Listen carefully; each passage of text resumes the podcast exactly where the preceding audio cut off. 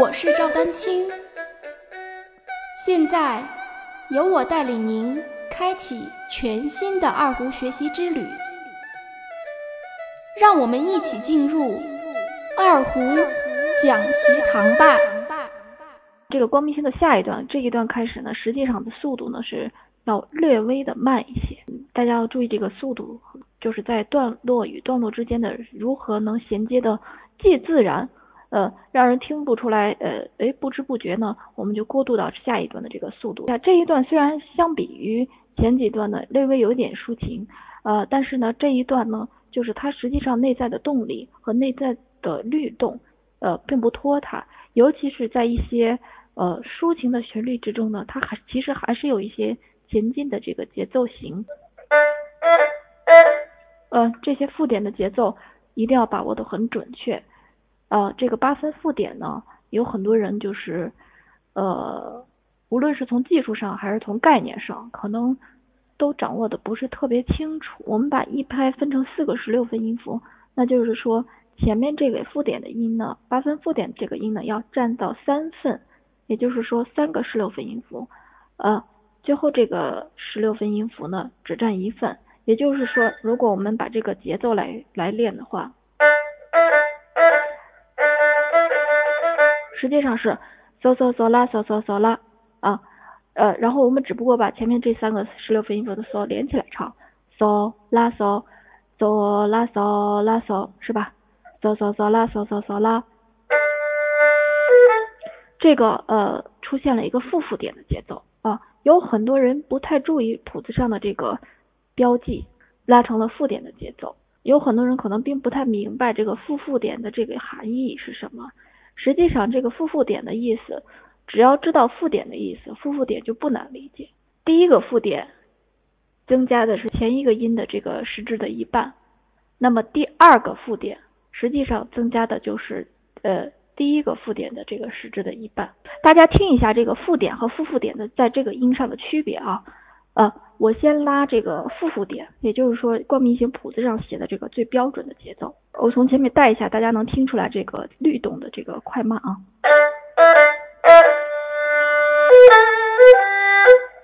也就是说正确的。那呃错误的是什么呢？也就是说有人经常拉成负点。好，呃我不知道大家有没有听出来区别啊。然后下一段呢？在外弦上又来一遍，直接接这个尾声的颤弓。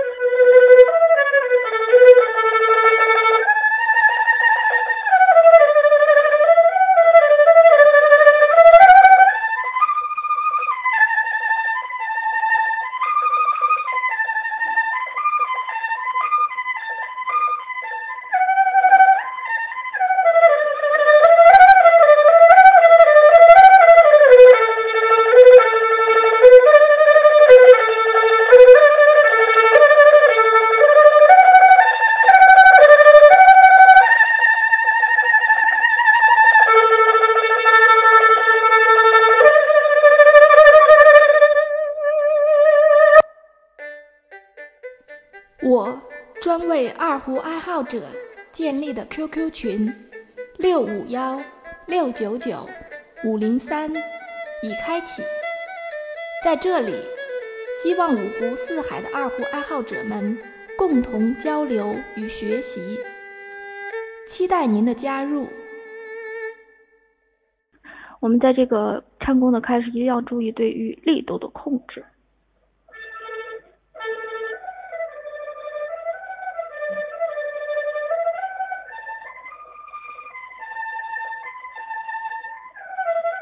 大臂肯定是要参与到唱功的运动当中来的。唱功技巧的特点，它就是适当的会在弓尖一点。但是呢，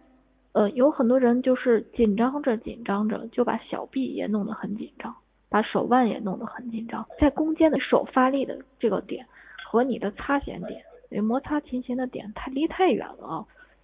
至少半米以上了啊，因为一根弓子的距离也就是八十八十多厘米啊，八十到九十厘米，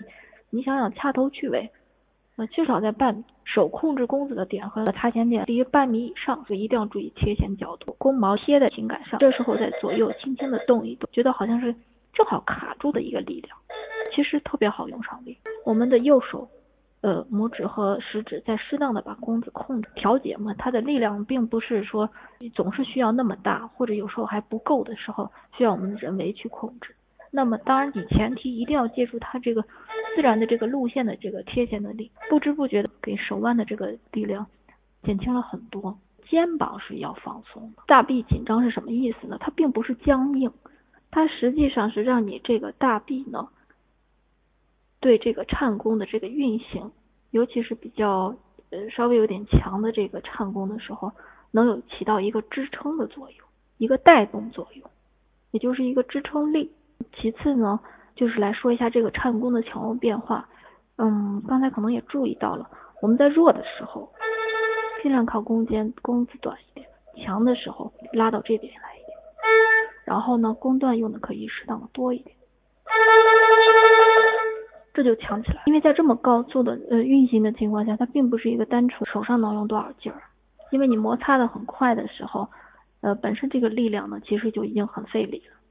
我说的是自然的重力，你攻速是不是越快，你的相应的压力本身就越已经很大了啊，所以你手单纯的去加压力是不现实的，而且再怎么说它也是一个需要持续的快速的一个技巧，就哪个部位在僵硬了或者。单凭你的手指去控制力量，它是极其有限。其实对于唱功的调节力量的大小，千万不要因为右最后是右手的唱功就忽略了左手很多东西。这个左手依然有很多换把呀什么的，呃，是需要注意音准的，而且要注意节奏稳定。欢迎继续关注我的节目《二胡讲习堂》。大家如果需要与我进行交流，也欢迎添加 QQ 号二二六三七八七三零八，昵称为光明行。更多精彩内容，欢迎关注网站赵丹青二胡艺术网，微信公众号赵丹青二胡艺术。